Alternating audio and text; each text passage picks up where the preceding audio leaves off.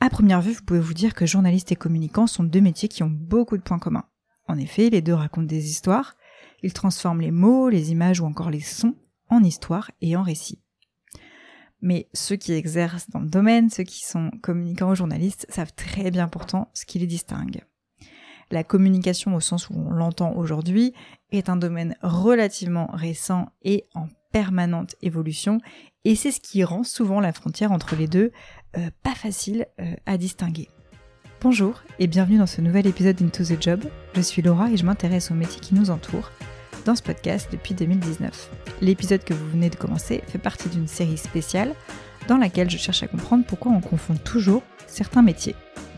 Dans l'épisode 49, Marine, qui est attachée de presse, explique par exemple qu'une partie de ses clients s'attendent à ce que ses communiqués de presse soient repris tels quels dans des articles. Il pense même que c'est Marine qui écrira directement dans les médias un article à sa façon. Si vous avez écouté l'épisode ou si vous connaissez le métier, vous saurez qu'un attaché de presse, un ou une attachée de presse, n'a qu'un rôle de facilitateur ou de médiateur entre la marque et le média. Cet exemple m'a interrogé, en fait je me suis dit mais comment ça se fait qu'on en vienne à penser ça? Euh, Comment ça se fait qu'il y ait des a priori euh, euh, qui nous amènent à, tout confondre? Et c'est typiquement ce qui m'a donné envie de créer cette série. Revenons-en aux journalistes et aux communicants. Comme je vous le disais au tout début de l'épisode, la frontière entre les deux métiers a eu tendance à s'effacer par un moment, ce qui nous aide vraiment pas trop à comprendre leurs particularités. Euh, l'enseignant-chercheur Jean-Baptiste Legavre parle même d'une relation d'associés rivaux. Bon, je suis pas là pour vous faire une analyse historique, mais ça vous pose le contexte. Alors, qu'est-ce qui fait qu'on a tendance à les confondre? Quels sont les points communs entre le métier de journaliste et de communicant?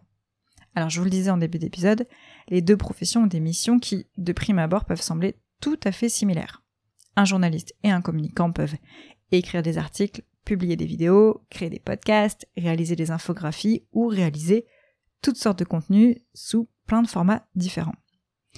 Les deux professions peuvent donc être équipées des mêmes outils ou avoir suivi des formations similaires. Euh, des formations sur par exemple les techniques d'écriture, de production, de captation, d'interview. Et il se peut même, en fait, que si on fait un, test et qu'on vous montre un article ou une vidéo, bah, en fonction du type de contenu et, euh, du contexte, bah, vous pouvez vraiment vous poser la question de savoir si ça a été réalisé par un journaliste ou un communicant.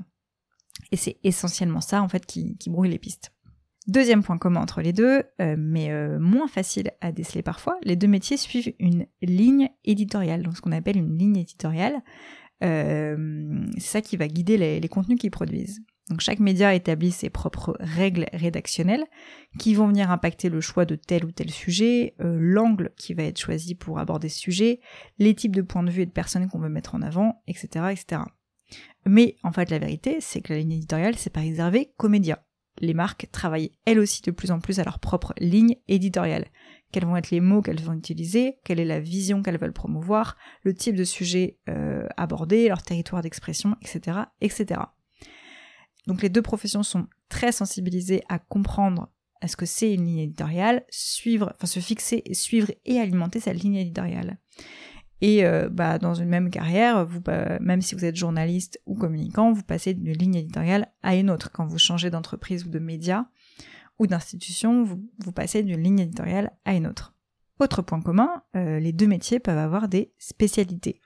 On peut tout à fait être journaliste sportif ou communicant spécialisé dans le domaine du sport, ou journaliste culinaire ou communicant dédié aux entreprises euh, du secteur. Un autre point qui renforce le doute, aujourd'hui on trouve de plus en plus de journalistes qui sont recrutés en entreprise et d'agences de communication qui se créent au sein des médias. Donc en fait, si j'avais voulu aller vite et vous différencier les deux métiers, j'aurais pu dire, bah écoutez, les communicants, ils travaillent au service d'une marque. Alors une marque, ça peut être une entreprise euh, privée, une institution publique, un territoire, un parti politique, une association, etc. Mais en tout cas, ils travaillent au service d'une marque versus les journalistes travaillent au service d'un média. Là, pareil, peu importe son format, sa ligne éditoriale, sa taille, etc., etc. Mais en fait, c'est pas si simple. Et ce qui a pu être vrai pendant un temps? Ne l'est plus du tout aujourd'hui. Il suffit de regarder les anciens journalistes qui travaillent aujourd'hui en agence de communication ou les communicants de formation qui se mettent à travailler pour des médias. Attention, je vais encore plus vous embrouiller. Il y a des marques qui créent leurs propres médias. Donc je sais pas, vous vous appelez Danone, Orange, EDF. Euh, e vous créez votre propre média. Ça peut être un magazine papier, ça peut être un magazine web, un podcast, etc. Parfois c'est d'aussi bonne qualité qu'un média classique. Et aussi de l'autre côté, les médias ouvrent des agences en interne qui vont produire du contenu pour des marques. Donc ça brouille les frontières, ça suscite pas mal de débats assez souvent, euh, mais attention, il faut bien différencier les rôles dans chacun des cas. Euh, mais en tout cas, ce qu'on peut pas dire, c'est qu'aujourd'hui, l'employeur, la personne qui emploie euh, la profession, c'est pas ça qui va distinguer le fait que ce soit un journaliste ou un communicant, puisqu'aujourd'hui, l'un peut travailler au service d'un média ou d'une marque. Et Nouvel et dernier élément qui pèse dans la balance, les deux métiers se côtoient de plus en plus. En fait, ils ont besoin l'un de l'autre assez souvent, et dans leurs échanges, ils vont être amenés à trouver des compromis.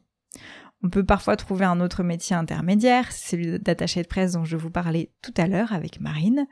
Euh, c'est pas une obligation, donc vous pouvez passer par un attaché de presse entre euh, un journaliste et un communicant.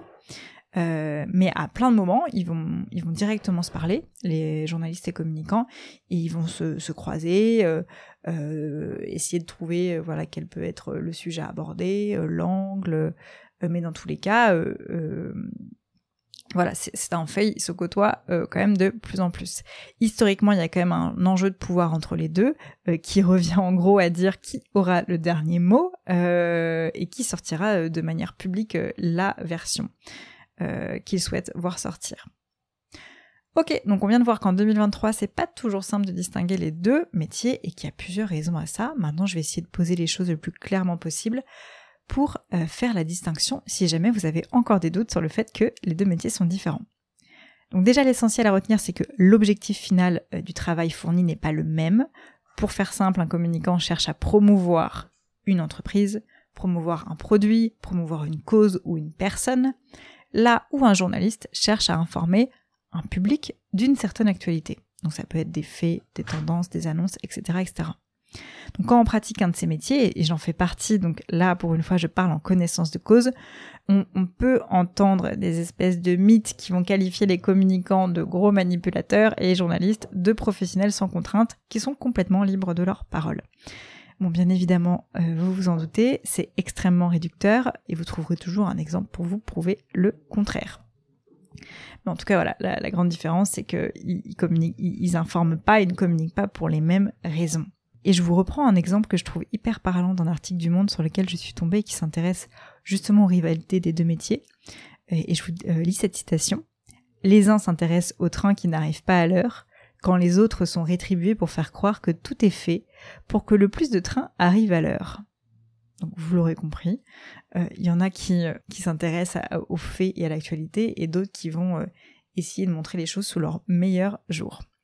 en fait, il n'y a pas une seule actualité, il y a plusieurs points de vue et c'est ça tout le, tout le jeu. Et, et voilà, c'est ce qui contribue à toute la diversité de nos métiers. Les études pour parvenir aux deux métiers sont assez différentes, même si ça peut se croiser. D'un côté, on a les études en communication, ce qu'on appelle infocom, et de l'autre, on a les études en journalisme.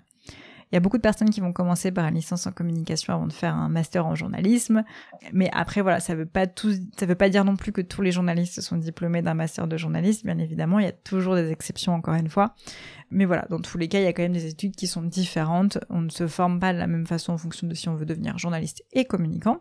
Et après, en fait, en fonction de l'école ou de la faculté où vous allez, euh, certaines vont proposer les deux branches d'études, certaines vont en proposer euh, qu'une seule et sont hyper spécialisées. Ça dépend des écoles et des facultés.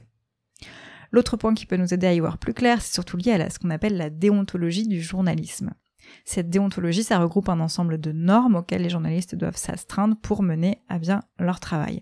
C'est un peu comme si vous voulez le serment d'Hippocrate pour les médecins. Et donc parmi les codes euh, déontologiques du journaliste, on retrouve en France les valeurs de vérité, de rigueur, d'exactitude, d'intégrité, d'équité et d'imputabilité.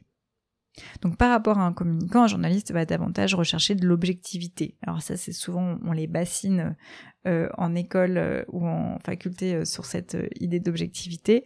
on va leur demander de croiser un maximum de points de vue. Bien évidemment, ils vont avoir le souci de l'information qui est exacte et donc il va y avoir un grand travail de, recherche, de croisement des sources. On ne va pas écouter, on va pas demander la version d'une seule personne et basta. On va justement les multiplier euh, pour avoir un maximum de témoignages possibles. Donc là, c'est un vrai travail d'enquête qui vise à informer de manière juste et objective. Là où quand on travaille en tant que communicant, euh, par exemple dans une entreprise, Il n'y a pas 10 000 versions possibles en fait. Justement, il faut s'aligner sur une seule version possible, qui ne sera pas forcément euh, la plus objective en fonction de qui vous êtes et de, du parti que vous prenez. Mais en tout cas, c'est euh, le, le processus est tout à fait différent.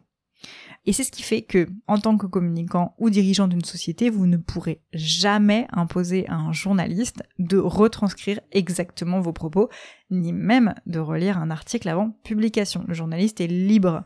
Euh, là où un communicant qui travaille dans une entreprise, lorsqu'il va écrire par exemple un discours pour son équipe de direction ou un script pour une vidéo, là, il va y avoir tout un tas de process de validation et de retour qui vont être à intégrer avant qu'on parte euh, en publication euh, ou en production par exemple.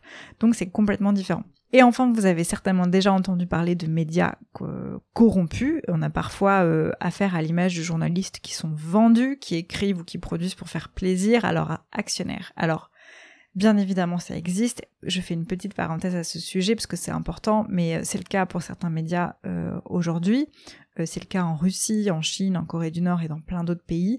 Là, on touche à ce qu'on appelle la liberté de la presse, euh, qui peut prendre plein de formes différentes. Hein. C'est pas forcément euh, euh, savoir sur quel sujet on va s'exprimer, c'est bien plus précis que ça. Mais en tout cas, c'est juste pour vous dire que c'est pas un droit qui est acquis partout, et c'est ce qui rend en fait le métier de journaliste quand même plus dangereux et plus exposé au risque que celui de communicant. Voilà, on en a terminé pour les grandes différences entre journaliste et communicant. donc si on veut résumer, c'est le rôle des deux métiers qui va venir les différencier ainsi que leurs techniques et leur processus de production. Si les communicants cherchent à promouvoir et à mettre en avant, les journalistes, eux, sont dans une quête de vérité et des faits. Donc voilà la différence. C'en est terminé pour cet épisode qui j'espère vous aidera à y voir plus clair. Si le milieu vous intéresse, bien évidemment, je vous invite à écouter l'épisode 42 avec Marine qui est attachée de presse et dont je vous ai parlé dans cet épisode, mais aussi l'épisode 51 qui est en deux parties avec Agathe qui est journaliste. Merci à vous de suivre Into the Job. Allez suivre le compte Instagram du podcast et laissez-moi un commentaire sur votre application d'écoute. Et je vous dis à très bientôt pour un prochain épisode.